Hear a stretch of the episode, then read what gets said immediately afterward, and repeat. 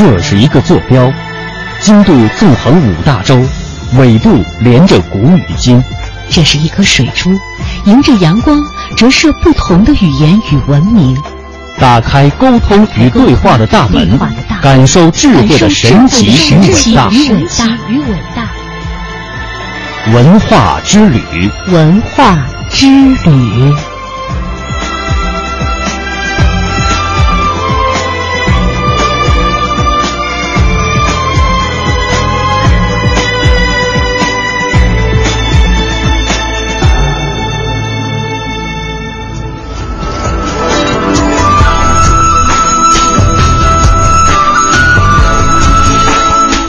探寻文化渊源，感受文化魅力。各位听众朋友，大家好，这里是中央人民广播电台香港之声数码广播三十二台的文化之旅节目，我是谢哲。各位好，我是文艳。前两天啊，我在这个市场里面买水果，看到了这个蟠桃。嗯，我不知道文艳有没有尝过蟠桃。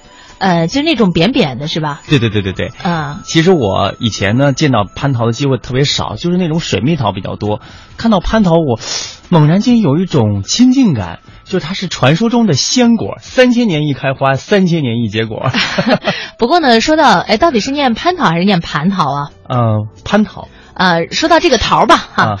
原来呢，在这个《西游记》当中啊，我们都见过，是吧？这个七仙女呢去采这个桃子去，然后呢，她在电视上表现的时候是用水蜜桃来代替的。对，其实这里面是有呃差错的。嗯，然后后来呢，当我第一次见到了这种桃子，然后他说它叫这种呃传说当中的鲜果时，我一直有点惊讶。我说鲜果能这么小吗？其实也挺便宜的，我我买的价格就挺便宜的。当然，我们刚才所说的这个桃子哈，它。和这个鲜果扯上关系，可能大家都能够联想到，在古典名著《西游记》当中的这个蟠桃会，嗯啊，说是这个天上的王母召集神仙大会，就要吃这种鲜果。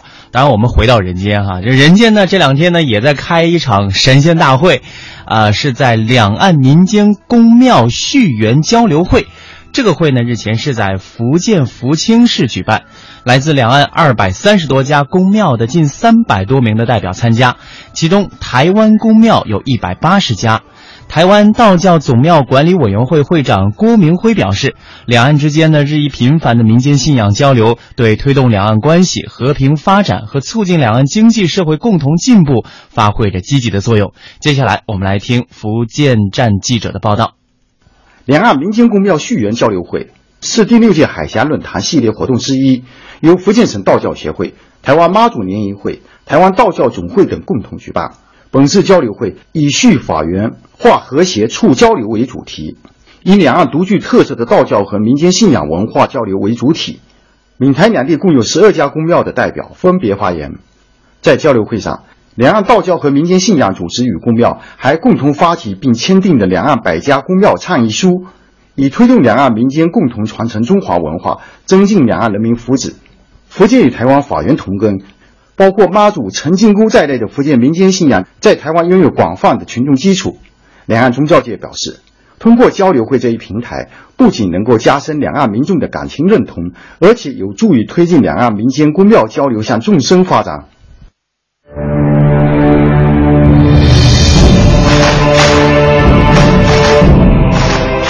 保护文化遗产，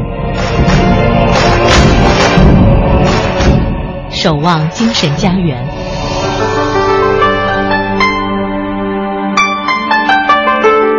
中央人民广播电台香港之声，文化之旅。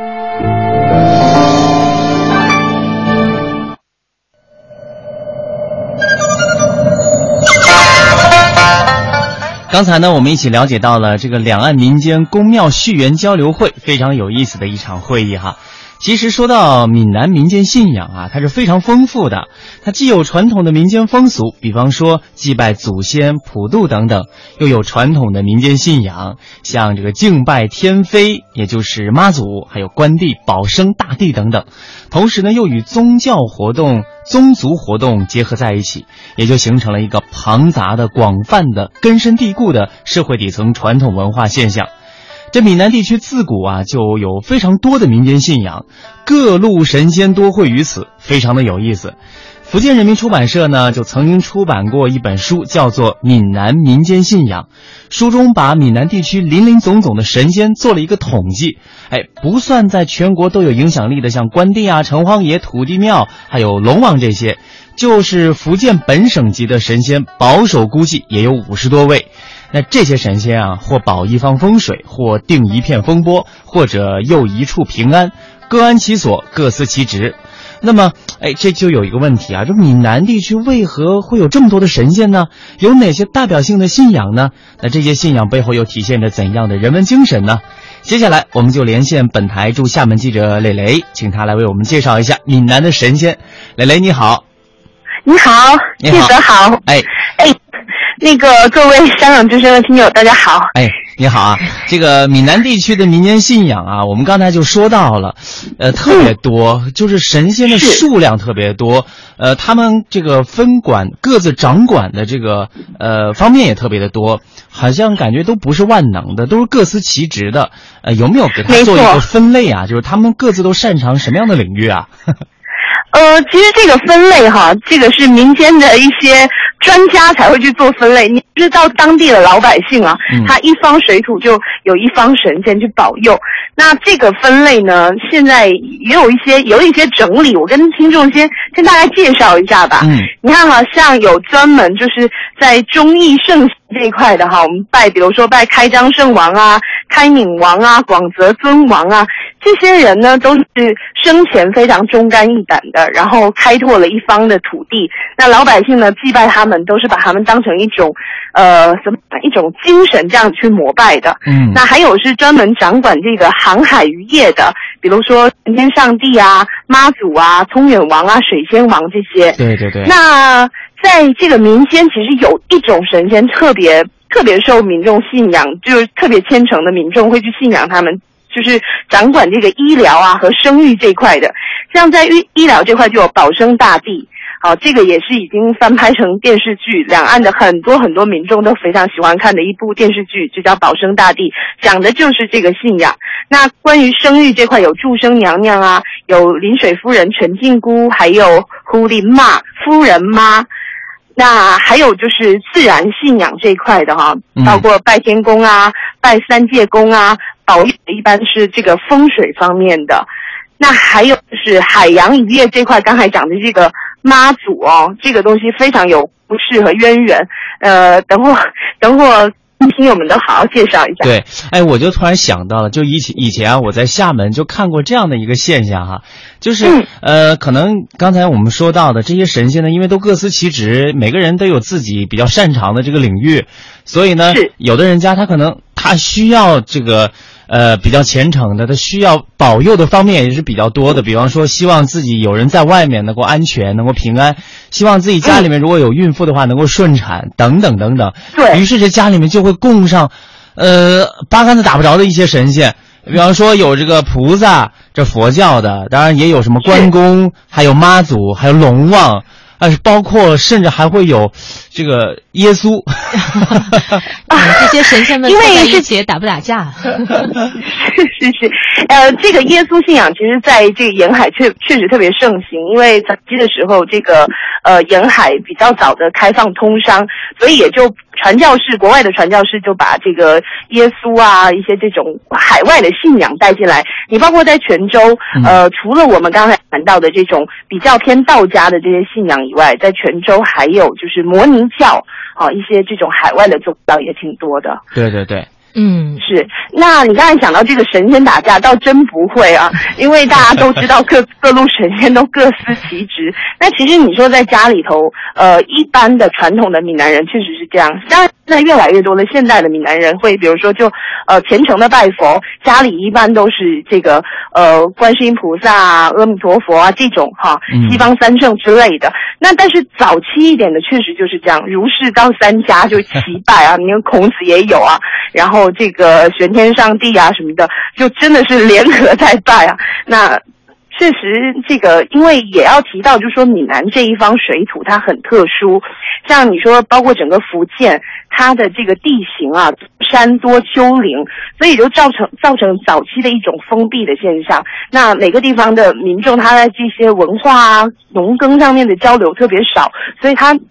相当于呃，相对于就是说它的开化也比较晚，所以它的这些信仰也比较多。那闽南一块土地呢，它又面朝大海，那海到至今为止也是我们觉得比较难征服的一块，相对于陆地。对，所以这种信仰呢，其实也说明了，间接的说明了，呃，这一方水土它的这个土地的多样性和它的特殊性，我觉得是这样的。嗯，呃，我们接下来就特别想了解一下这个这些神仙它的溯源，就是它是怎么来的。嗯，怎么来的？呃，很多人都觉得这些神仙，呃，是不是都是很呃，怎么讲，都是我们呃用用用用一些想象去把它想象出来的。其实，呃，这个这个还真真不是。在闽南这块很很神奇的是，这些这些神仙其实他。都是实实在在的，曾曾经存在过于闽南地区的一些人，嗯，然后他们生前有一些大功德，甚至有一些大通灵这样子，然后慢慢的传承和演化下来，成为了现在的神仙。你比如说现在的开张圣王啊，呃，闽南话叫开宗姓翁，那这个这个信仰，甚至在台湾都非常非常多的人祭拜他。那有人就是让他呃叫他叫做开张圣王，也有人是叫他陈将军。那其实他的前身就是陈。人光，他是从河南光州故事，啊，带着他的二十八个姓氏的这些所有的这个兵将部队和包括他的家属，这样迁徙下来的，一路迁徙下来的。那他其实跟开闽圣王王审知呢，这个历史传历史的这个渊源是有点相似的。那他开拓了漳州这一片的土地，也让这二十八姓在当地有一个呃繁衍教化这样子的一个过程。所以这一方的百姓不是只有姓陈的才去祭拜他，其实，在漳州台湾地区，大家讲到开漳圣王，都认为是一个开疆拓土的大。大领导这样子的一个概念，所以说除了他是神，其实也是这么多姓氏所有人的一个精神崇拜的一个一个集中点。就是说，他的前世是一个公务员。呃，可以这样说吧。其实当初就是皇皇朝派他下来开拓这一方土地的。对对对，是这样。对，没错。要要这样理解也是可以的。那像保生大帝啊，就是本名叫吴涛，这个涛字也很特别，写起来其实很像那个本。本来的本原本的本，但是它是那个上下结构，一个大下面一个十字。这个吴涛他生前也是精通医术，那其实他祖籍是泉州这一块，他比较多是在同安这一带行医。那他那个时候呢，就是因为他的医德很高明，而且对百姓都很好，所以很受。这个世人的敬仰，那他过世以后呢？包括朝廷那个时候，为了要让百姓啊，就是更安居乐业，也就他们心中这个信仰拔高提高，封他为大道真人啊，保生大帝啊。包括现在闽南呢，一般讲到保生大帝，叫他叫做大道公。嗯，呃，大道公这个大道这两个字，其实也是当时朝廷分封封赐封给他的。你看他叫大道真人嘛。嗯，那老百姓呢，就叫他大道公这样。对，那其实这样类似的还有很多，呃，还有这个什么清水祖师啊，还有妈祖，我们知道原来是呃林默娘，然后也是在海上做了很多行善的事情，然后慢慢的被神化了，变成我们大家信仰的一个女神。嗯，那我觉得这些信仰哈，一方面也是呃带有很多的神话色彩，另外一方面它也体现了中国人对于某些精神的崇拜。那在这方面是什么样一个情况呢？这个精神崇拜哈，其实呃，可能我们现在讲会觉得，哎，闽南这一方好像信仰特别特别的丰富啊。实际上，这个信仰其实也是中原的一种传承。呃，你像刚才我们在讲的这个玄天上帝，还有包括我前阵子刚参加的这个关帝文化节，在东山这一块，这个关帝信仰啊，其实这些都是中原传承下来的一种信仰。所以我觉得在闽南这块哈，去看他的信仰，当然他有宗教呃神秘色彩，但是我觉得更多的其实也是一种民俗文化的民民文化的一种传承。还有就是我刚才说的这个福建的这个呃自然条件哈，八山一水一分田这样子的一种情形啊，就造成了当时的这种呃教化比较难推广。所以信仰文化其实应该说也是早期呃福建的百姓自觉的。种，呃，怎么讲？一种一种制度吧。嗯，他的用这种信仰的方式让一方的百姓能够有得到一种心灵的安慰，得到一种这种嗯制度的一种安稳的一种感觉。所以我觉得，呃，闽南的文化，呃，多来闽南走一走，你就会发现闽南的百姓他对文化的那种那种感觉、那种感情，不单单是一种。祭拜的一种仪式而已，其实传承的都是他们心里头源于对自然的一种崇敬啊什么的。而且我在我在这里也要跟大家提一下啊，就说咱们刚才听的很多很多的信仰啊，很多好像都是男性的神啊。其实，在闽南沿海这一带，有一种很趣味的说法，叫做姑婆信仰，就包括我们说的妈祖、祝生娘娘。临水夫人、陈靖姑这一些呢，全部都是女性的神仙。哎，那这个，对这个这种信仰呢，也是在闽南这一块才特别特殊的。那其实也可以看得出来说，这个地方确实远离中原。你要早期在中原，这个女子无德便是财啊。你说怎么可能让女生有一个这样子的一些，就是在生前有一个这样子的文化的教育，或或者是甚至比较高的地位这样的神力，对，然后甚至有一些比较高的地位，包括死后呃很多的朝廷的追封，包括宋朝呃后面的清朝一届一届的追封，就非常非常多的这种很奇特的现象。都在闽南可以找得到根源。嗯，非常有意思啊！呃，也非常感谢今天呃蕾蕾和我们一起分享了这有趣的闽南地区的呃各种各样的信仰，谢谢，谢谢，哦，谢谢，好，再见。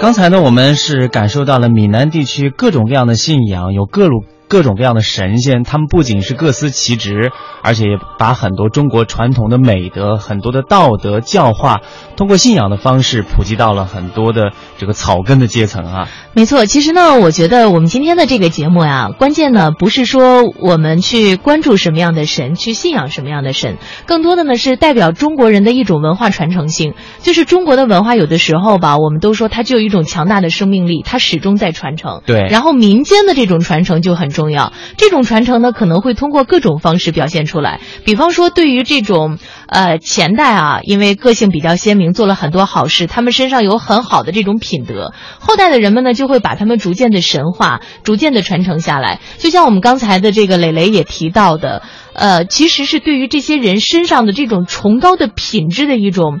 心里的敬仰，并且呢，希望这种品质能够不断的流传下来，于是才有了那么多的神都可以住到呃，在闽南人家的这个屋子当中。其实他们就是杰出的人，对，嗯，呃，然后呢，我们后代给予了他们更多的这种地位上的一种推崇，也就变成了神。如果要是这样看的话，可能当我们再去。关注这类文化现象的时候，你就会感到更加的亲切了。对，而且这种文化现象啊，它不仅仅是在这个闽南地区，包括在岭南地区，在整个珠三角。呃，也经常会看到，比方说我们现在听到这首歌曲《心向妈祖》，妈祖信仰在呃闽呃岭南地区也有很广泛的信众哈。嗯，没错，它其实出现的年代也已经很靠后了。对。呃，央视呢曾经拍过一部有关于妈祖的这个电视连续剧，当然了，其中的桥段呢还是比较有趣的，比方说妈祖还会讲英语啊 等等这样一些内容。因为他在海上救了很多，不仅仅是咱们中国，这世界各国的商船遇到风浪啊，遇到海盗的时候，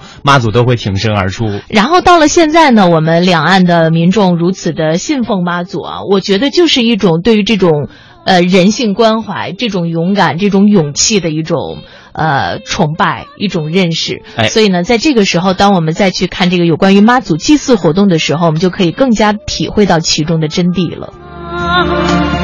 终止了相思树，四海拥挤恩泽，出。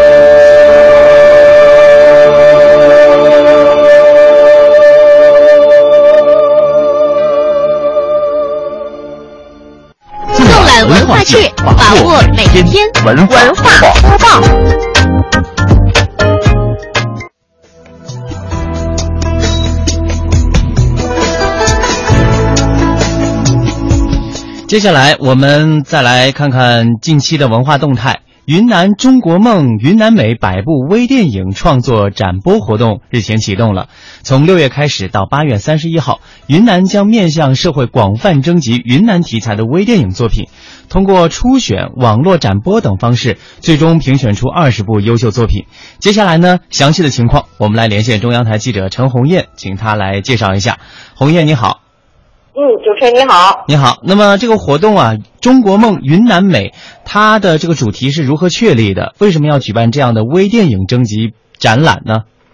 嗯，那么这次活动呢，以中国梦云南美为主题，就是要通过微电影征集展播，充分展示云南秀美自然景色、深厚文化底蕴、多彩民族风情、和谐人际关系，以及云南好好人等谱写。中国梦云南篇章的感人故事。那么据介绍呢，近年来呢，云南的这个微电影创作是呈现出一个蓬勃发展的态势，微电影产业的发展也蓄势待发。那么随着这个微电影在全国的热播不断升高，微电影在传播文明、弘扬文化、塑造精神、引导舆论、营销推广等方面的作用呢，也是越来越凸显了。那么它已经成为一种日渐流行并且备受关注的传播方式。那么这次活动的举办，正是希望能够通过征集和展播微电影，展示云南美丽形象，扩大云南微电影的影响力，让更多的人了解云南，了解微电影。同时呢，通过挖掘一批优秀的作品以及人才，推动云南微电影的发展，拉动微电影产业的投资。那么主办方呢，期望社会各界爱好微电影的创作者都能参与到这个当中来。用独特的眼光去发现云南的美，用自己的方式去诠释云南的故事，创造自己的中国梦。嗯，主持人啊，刚才呢听这个红艳来给我们介绍了一下活动的主题哈，那我想也替我们香港之声的听众问一问，如果要是非常的想去参加这样的一个活动，都有一些什么样的规定？哪些作品可以参展呢？嗯，那么这个作品的征集时间是从六月十一号起到八月三十一号，那么持续近两个月。呃，二零一二年以来拍摄完成没有公开播映过的这个微电影作品呢，都符合本次活动主题，呃，就符合主题活动格式要求的都可以参加这次活动。那么主办方呢，将从报选的作品当中初选出百部作品，在庆祝新中国成立六十五周年前夕展播。展播结束以后呢，聘请影视专家组成评审委员会，以展播期间。重点点击率和网友评价为重要的一个参考，那么会评出二十部优秀的作品，当中呢，呃，不包含云南省委宣传部直接组织拍摄的十部作品。那么评选出的这二十部优秀作品当中呢，每一部会给予三到五万元的奖励，颁发荣誉证书。嗯，欢迎香港的这个朋友也参加。主持人，嗯，好的，感谢你的报道，再见。好，再见。探寻文化渊源，感受文化魅力。中央人民广播电台香港之声，文化之旅。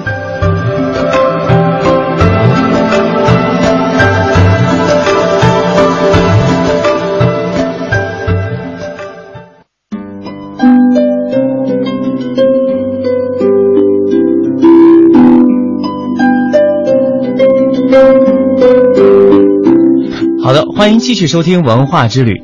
应国家主席习近平的邀请，刚果共和国刚果部总统德尼萨苏恩格索六月十一号来华，对中国进行国事访问。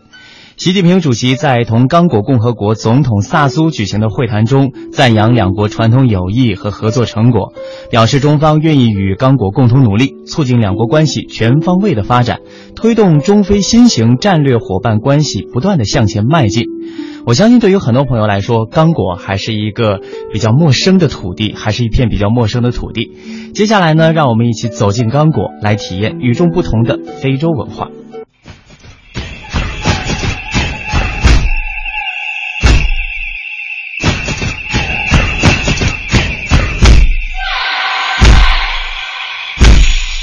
那刚果有哪些人文旅游资源呢？接下来，让我们一起走进刚果，有不少啊富有非洲特色的人文景观，特别值得一看。嗯，首先呢，我们给大家介绍一下圣安娜大教堂，位于波多。比波多广场，呃，这个南端是刚果最大和最著名的教堂，是由法属赤道非洲总督菲利克斯·埃布埃根据保罗·比耶西主教的倡议决定建造的。一九四三年开工，一九四九年十一月一日举行了落成典礼。教堂呢是由法国建筑师罗歇·埃雷尔设计，融汇了欧洲哥特式建筑风格和非洲的茅屋屋顶特色。内部呢呈尖拱的结构，宛如十指相对，顶部高达了二十二米。呃，教堂的屋顶呢，全部是由产自法国的绿色孔雀石覆盖，在阳光下熠熠生辉。这个教堂在一九九七年内战当中被破坏，尚待恢复。教堂当中的圣母与圣安娜、圣约瑟像呢，都是由波多波多画校的创始人法国画家皮埃尔洛兹绘制，刚果著名的雕刻家博努瓦高农哥雕刻完成。踏着音乐的脚步，我们再来看看一座雕像，叫做菲利克斯·埃布埃雕像。法属圭亚那人菲利克斯·埃布埃是首个法属殖民地黑人总督，在一九四零年到四三年期间呢，任法属赤道非洲。这个领地啊，包括了今天的刚果布、加蓬、中非和乍得。首府设在布拉查维尔，呃，任这个地区的总督。那么，为了纪念这位杰出的黑人领袖，以他的名字命名的体育场，在一九四四年一月落成，由戴高乐将军揭幕。埃迪的雕像呢，是由荣夏尔于一九五七年雕刻完成，矗立在体育场的入口处。既然刚才谢哲提到了戴高乐将军，那么我们也来说说在刚果的戴高乐广场。建于一九六一年，广场正中呢是戴高乐的铜制头像，是由帕里奥雕刻。底座两侧的浮雕分别表现了一九四四年戴高乐宣布给予非洲法属殖民地自治地位，以及一九五八年戴高乐授权，呃，尤卢，也就是刚果的第一任总统成立刚果自治共和国时的场景。头像后呢有两幅壁画，左侧的壁画描绘。为了戴高乐指挥法国军队与纳粹德国军队战斗的场景，右侧壁画则描绘了戴高乐与黑人总统菲利克斯·埃布埃在一起的景象。嗯，除了刚才给大家介绍的这几处人文景观之外呢，还有一些哈，大家可以有一些印象。如果以后能够去到刚果的话，可以去走访一下，像戴高乐故居、布拉柴纪念碑。布拉柴签约纪念碑、恩古瓦比纪念堂，特别值得一提的呢，还有世界卫生组织驻非洲的总部。呃，那是在一九五四年的时候，世界卫生组织决定将其非洲总部就设在了刚果的布拉柴维尔，并且选择在呃这个办公生活区。这个区内啊，风光秀丽，景色宜人，可以俯瞰刚果河，周围有高尔夫球场和小型的水坝。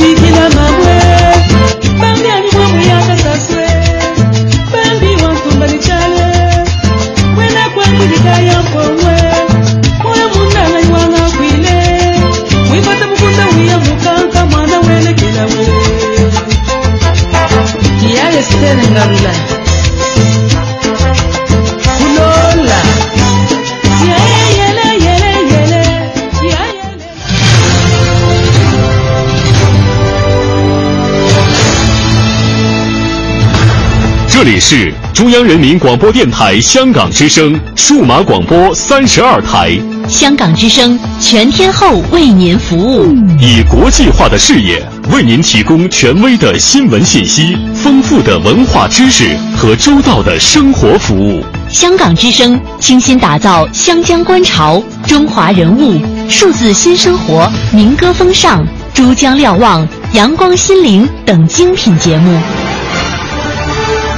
评说新闻中的道理，论述事实中的缘由。香港之声新闻节目，纵览全球资讯，平息焦点话题。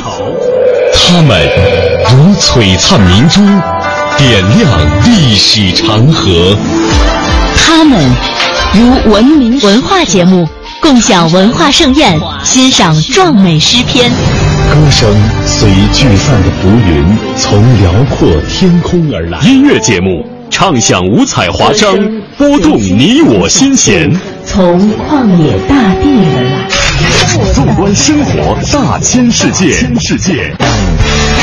生活服务节目，发现生活智慧，展示多彩人生，寻找独家观点。普通话、广州话双语播出，敬请关注中央人民广播电台香港之声数码广播三十二台。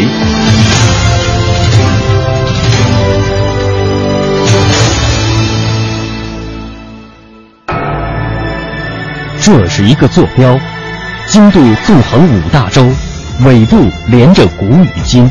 这是一颗水珠，迎着阳光折射不同的语言与文明。打开沟通与对话的大门，感受智慧的神奇与伟大。与伟大。文化之旅，文化之旅。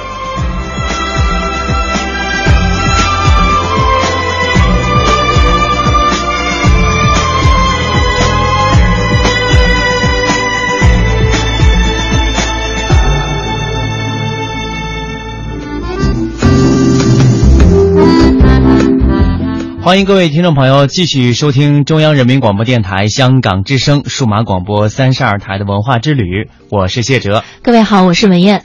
接下来我们来听一段祈祷词：太阳神阿波罗，光明的源泉，请用你的光辉点燃这支神圣的火炬。它来自好客的城市南京。希腊女祭司念诵完祷词之后呢，就用聚焦在凹面镜上方的阳光点燃了彩火棒。今年的四月三十日，南京青奥会的圣火在第一届现代奥林匹克的主办地雅典大理石体育场点燃。那一刻，东西方文明的交流与融合续写出了人文新篇章。同为文明古国，呃，希腊呢堪称文明多样性世界合作的典范。今年二月份，习近平在俄罗斯索契会见了希腊总统帕普利亚斯的时候表示，希腊是中国在欧盟内最值得信赖的朋友和合作伙伴之一。这番话也道出了中西友谊的深厚。李克强总理啊即将出访希腊，文化之旅节目也将开启一段希腊的文明之旅。接下来，首都师范大学历史学院燕少祥教授将为我们讲述神秘古国的文明之光。当我们走出国门，当我们走入世界，世界是什么样子的？让我们去欧洲文化之都徜徉一日，随后去巴赫诞生世界名曲的咖啡馆小坐。让我们去法兰西翻翻葡萄酒圣经，再去维也纳金色大厅感受它的辉煌与伟大。当我们用东方的眼睛打量世界，世界是这样的。聆听中国与世界。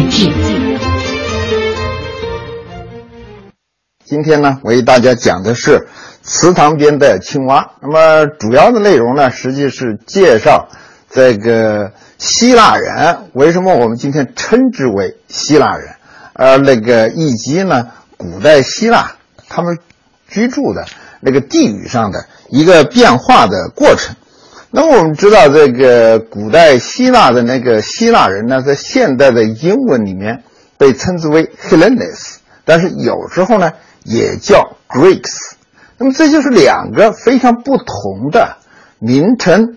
那么为什么会这个 Hellenes 和 Greeks 都被我们这个称之为这个希腊人呢？那么这个呢，实际上还涉及这两个名称的来源的问题。那么 Hellenes 呢，是希腊人对他们自身的一个称呼。那么这个名字呢？按照传说呢，是来自于黑人的这个，来自于这个人类的这个始祖之一，就是按照希腊人自己的说法，他们的那个祖先叫黑人这么一个人物。因为按照这个希腊人的说法呢，那么人类呢是由大神普罗米修斯用泥土创造出来的，但是后来这个人类吧。呃，越来越堕落，而且呢，罪恶滔天，以至于呢，当这个大神宙斯来访问的时候吧，他把这个居然把这个孩子煮了给这个宙斯吃，所以这个大神宙斯觉得这一代人类实在是过于邪恶，要把它给毁灭掉。那么只有谁呢？只有这个丢克利翁和皮拉这两个人呢？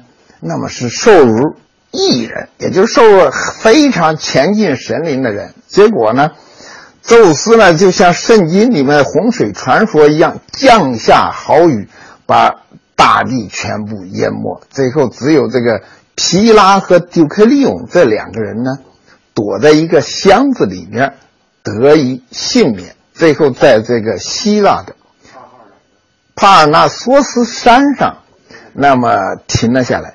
停下来之后呢，那么这俩就剩了他们两位，就这两位呢，就生下了这个后代，这个黑人，这个黑人呢又生了儿子三个儿子，黑人和皮那个又生了三个儿子，这三个儿子分别叫多罗斯、克苏多斯和埃奥罗斯。那么埃奥罗斯呢，就是后来希腊人中间的一支。爱奥尼亚人的后代，这个祖先不是后代叫祖先，而这个多罗斯呢，就是希腊人的另外一支，我们称之为多利亚人。那么有的书里面呢是称之为多利安人的这个祖先，而这个克苏多斯呢是一个比较特殊的情况，他呢自己又生了两个孩子，这两个孩子呢。分别叫阿凯奥斯和伊翁，这个阿凯奥斯呢，就是后来这个在荷马的史诗中间所描写的阿凯亚人的祖先，那么伊翁呢，就成了雅典人还有爱奥尼伊奥尼亚人的这个祖先，所以这样的话呢，就是说，实际上希腊人是通过这个 Hellenes Hellen。这个神话给自己从神的那个地方找的一个祖先，然后呢，呃，给他们这个，因为古典时代希腊人呢分成了三个大的支末，就是伊奥尼亚人、爱奥尼亚人，还有这个多利亚人，给这三个支派呢找到一个共同的祖先，所以希腊人实际上是通过这个神话来解释。他们这个名称的来源就是我们为什么叫 Hellenes 而不叫别的这个名字。至于说现代英文中间我们最经常使用的另外一个称呼就是 Greeks。这个 Greeks 呢，我们今天也翻译成为希腊人，但是这个希腊人实际上从读音上来讲和前面的 Hellenes。那实际上跟希腊人差距应该是比较远的。那么，但是呢，在古这个英语里面呢，它也确实是指希腊人。那么这个词儿呢，实际是来自于拉丁，而这个拉丁呢，它的那个称呼呢，又是来自于意大利的一个希腊人的这个部落。当然也有一说呢，说这个部落是在今天的阿尔巴尼亚，但这种可能性似乎不是太大，应该呢主要可能还是在意大利。意大利那个地方呢，大概是在公元前八世纪的时候，希腊人呢跑到意大利中部西海岸，那个一个叫库买的这个地方建立了一个城市。拉丁人最早接触的实际上就是接触的希腊人呢，就是这么一波人。但是这个当时呢，这里面有一支呢，这有一部分希腊人，希腊人被称之为 Greek，Greek。后来这个罗马人呢，就从这里面把他们所遇到的后来的所有的希腊人都称之为 Greek，而这个词儿呢，也就成了现代英语中间我们所说的 Greeks，希腊人的这个来源。所以这俩词儿呢，实际上来源是完全不同的，而这个东西呢，实际是前面一个呢。那么我们现在从后来的历史文献里面知道，那么真正的这个所谓 Hellenes，最初呢，大概只是指那个，呃，中部希腊的那么一个很小的一个部落，然后这个这个部落的人被称之为 Hellenes。以后呢，大概是从这个中部希腊慢慢的这个向外面扩散，变成了这个所有希腊人的一个称呼。当然，这个过程我们并不是太清楚，但至少呢，大概是在公元前的八世纪，这个时候可能还不是特别明显，因为那个时候呢。呃，如果说荷马的史诗是创作于那个时代的话，那个荷马的史诗中间称呼的希腊人还叫阿凯亚人或者叫阿凯奥斯人，那么这个把所有的希腊人都称之为 Hellenes，可能是公元前的七世纪，甚至于更晚时候的这个事情，所以这个这是两个呢。那么，对于我们这个希腊人的名称来源的不同的解释，当然在这里面呢，也有一个希腊人自己呢创造他们自己的历史的时候，啊，我们现在知道，但是是在公元前三世纪的有一个所谓帕罗斯的编年史，那上面按照那上面的说法。那么，希腊人的历史开始的时间实际上并不长，大约是在公元前的一五八二年左右。按照我们现在推算，但实际上这个时间是靠不住了。呃，从雅典的第一个国王就是开克洛普斯，从他开始，呃，这个开克洛普斯的第一个人很有意思，跟咱们中国传说中的女娲有点像。他呢是一个人头蛇身子的。这么一个人物，但是因为他呢，当时是在这个智慧之神雅典娜和这个海神波塞冬争当雅典城的保护神的时候，那么他呢，出来作证，这个支持了雅典娜，所以他成了这个后来雅典人的这个祖先。当然，这是希腊人自己另外一个说法。不过现在说实在话，我们如果从今天来讲，那么更可靠的当然是考古的证据。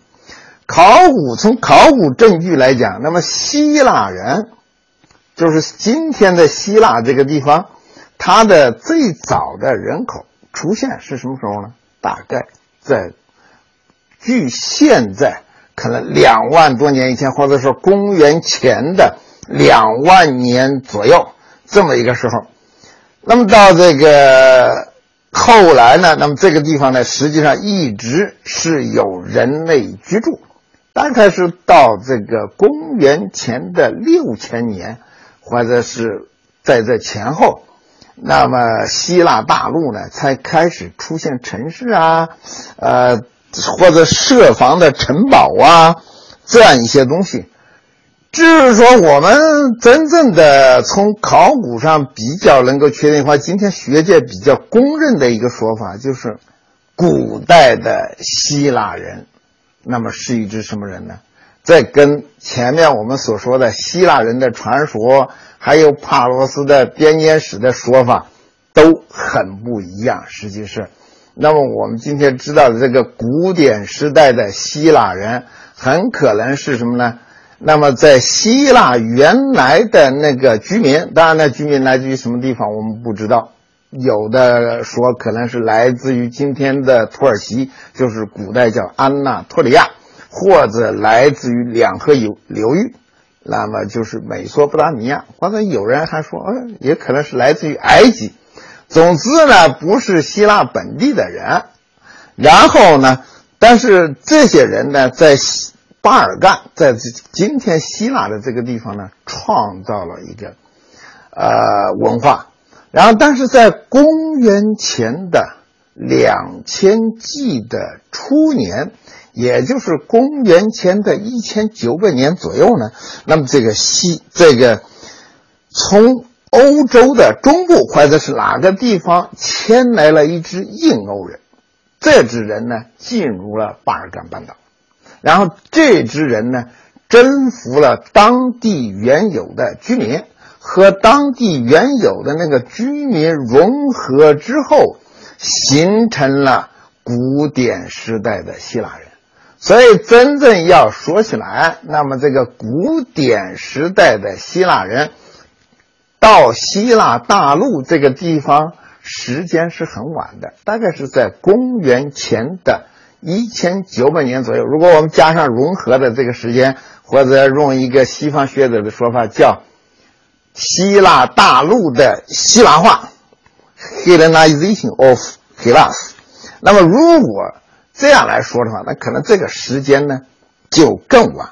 现在能够比较确定的大概就是迈锡尼人应该是最早的希腊人，这时候呢已经是到公元前的两千纪的中期了。那么希腊语呢，主要的也是一种印欧人的这种语言，这是我们讲的最早的这个希腊人的这个来源。那么接着呢，我们要大概谈一下呢，就是说。有一个，咱们得有一个地理概念，就是古代的希腊和现代的希腊之间有什么区别？因为这个这里，所以要说呢，是因为古代希腊的地域呢，实际和今天我们知道的希腊共和国的地域很不一样。那么说起这个希腊，大家首先想到啊，巴尔干半岛，但是呢。古代希腊的地域呢，实际上比这个巴尔干半岛的范围呢要大。那么最开始的时候，也就是在迈锡尼世界的时候，也就在公元前的，如果说我们说个时间的话，比较精确的一个时间，公元前两千纪的中后期的这个时候，我们说的这个，我这里呢可能稍微解释一下这个两千纪和一千纪的意思。公元前的两千纪呢，一般来说是指从公元前的一千年到公元前的一千九百九十年、九十九年，或者公元前的两千年左右，这中间这个时间。所以，公元前的两千纪的中后期，那么这是第一批的希腊人，他们这个地方呢，当时确实主要的是局限在巴尔干半岛，但是呢。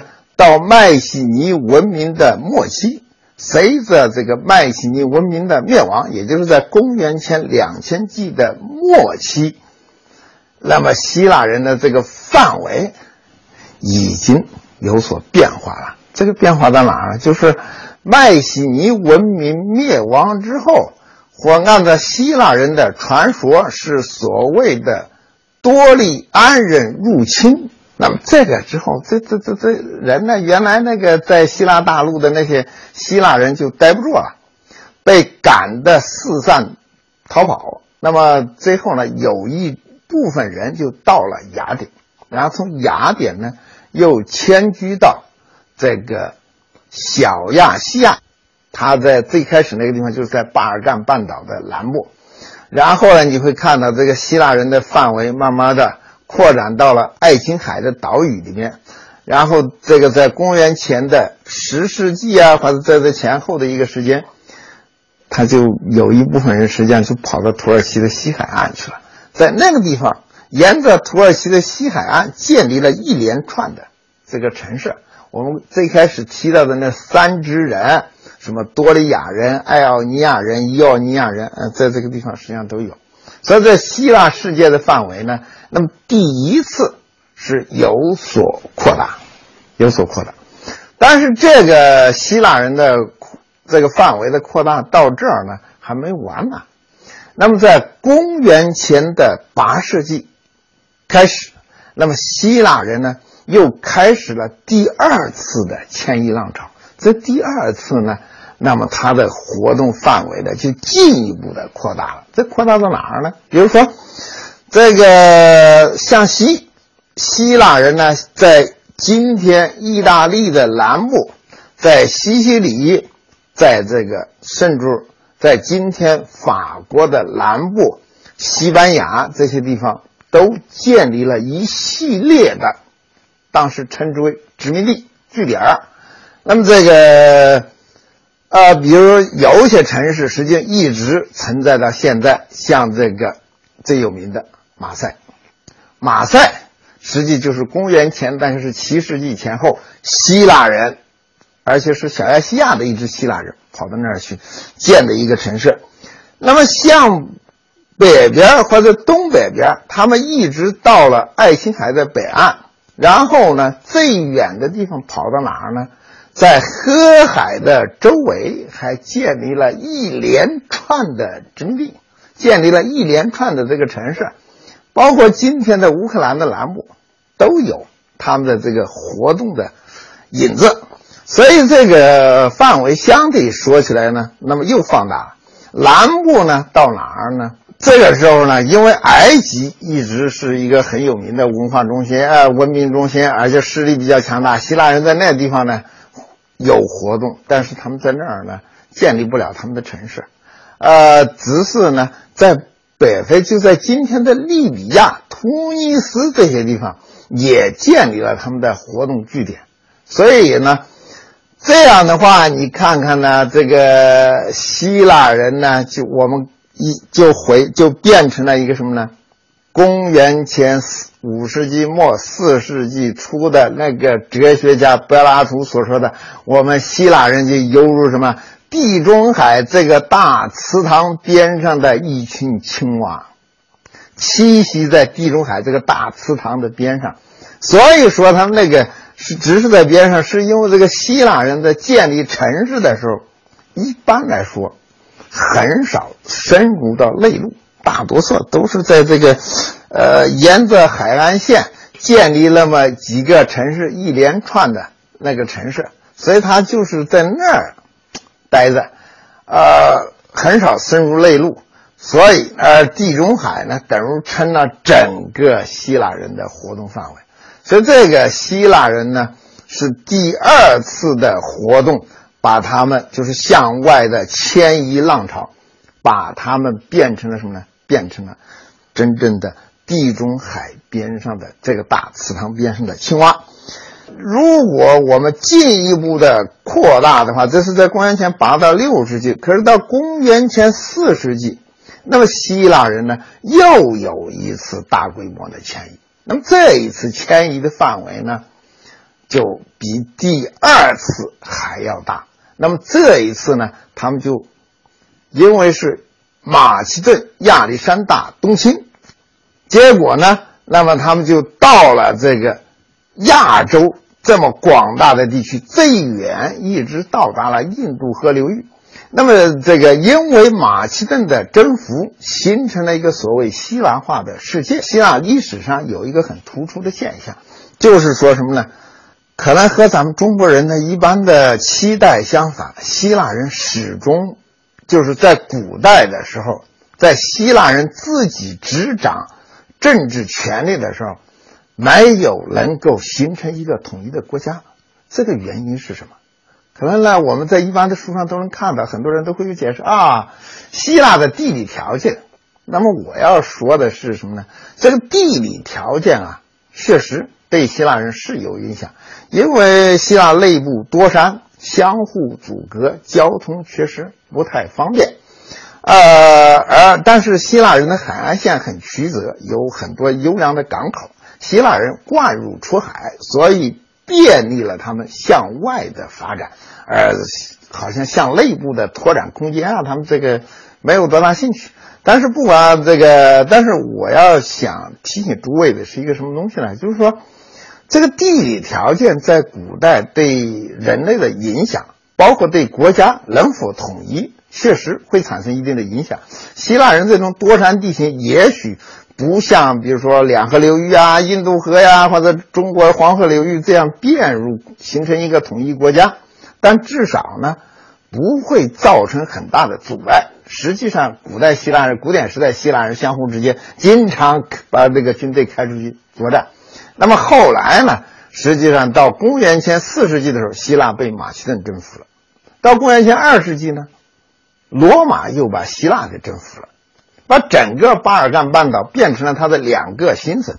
那么罗马统治这个地方一直统治到什么时候？统治到公元五世纪，公元前二世纪统治到公元五世纪，这中间六百年左右的时间。而如果我们把后来的拜占庭再算上，那就统治了一千多年了，所以这个地理条件本身它是随着历史条件的变化呢，那么在变化。但是我们我们这个今天要说的主要的是这个希腊人他这个活动的范围的变化问题。嗯，好的，我们今天关于希腊的文明之旅呢，就是暂告一个段落。在明天的节目当中，我们还将继续我们在希腊的旅程，也就此结束我们今天的文化之旅。再见，再见。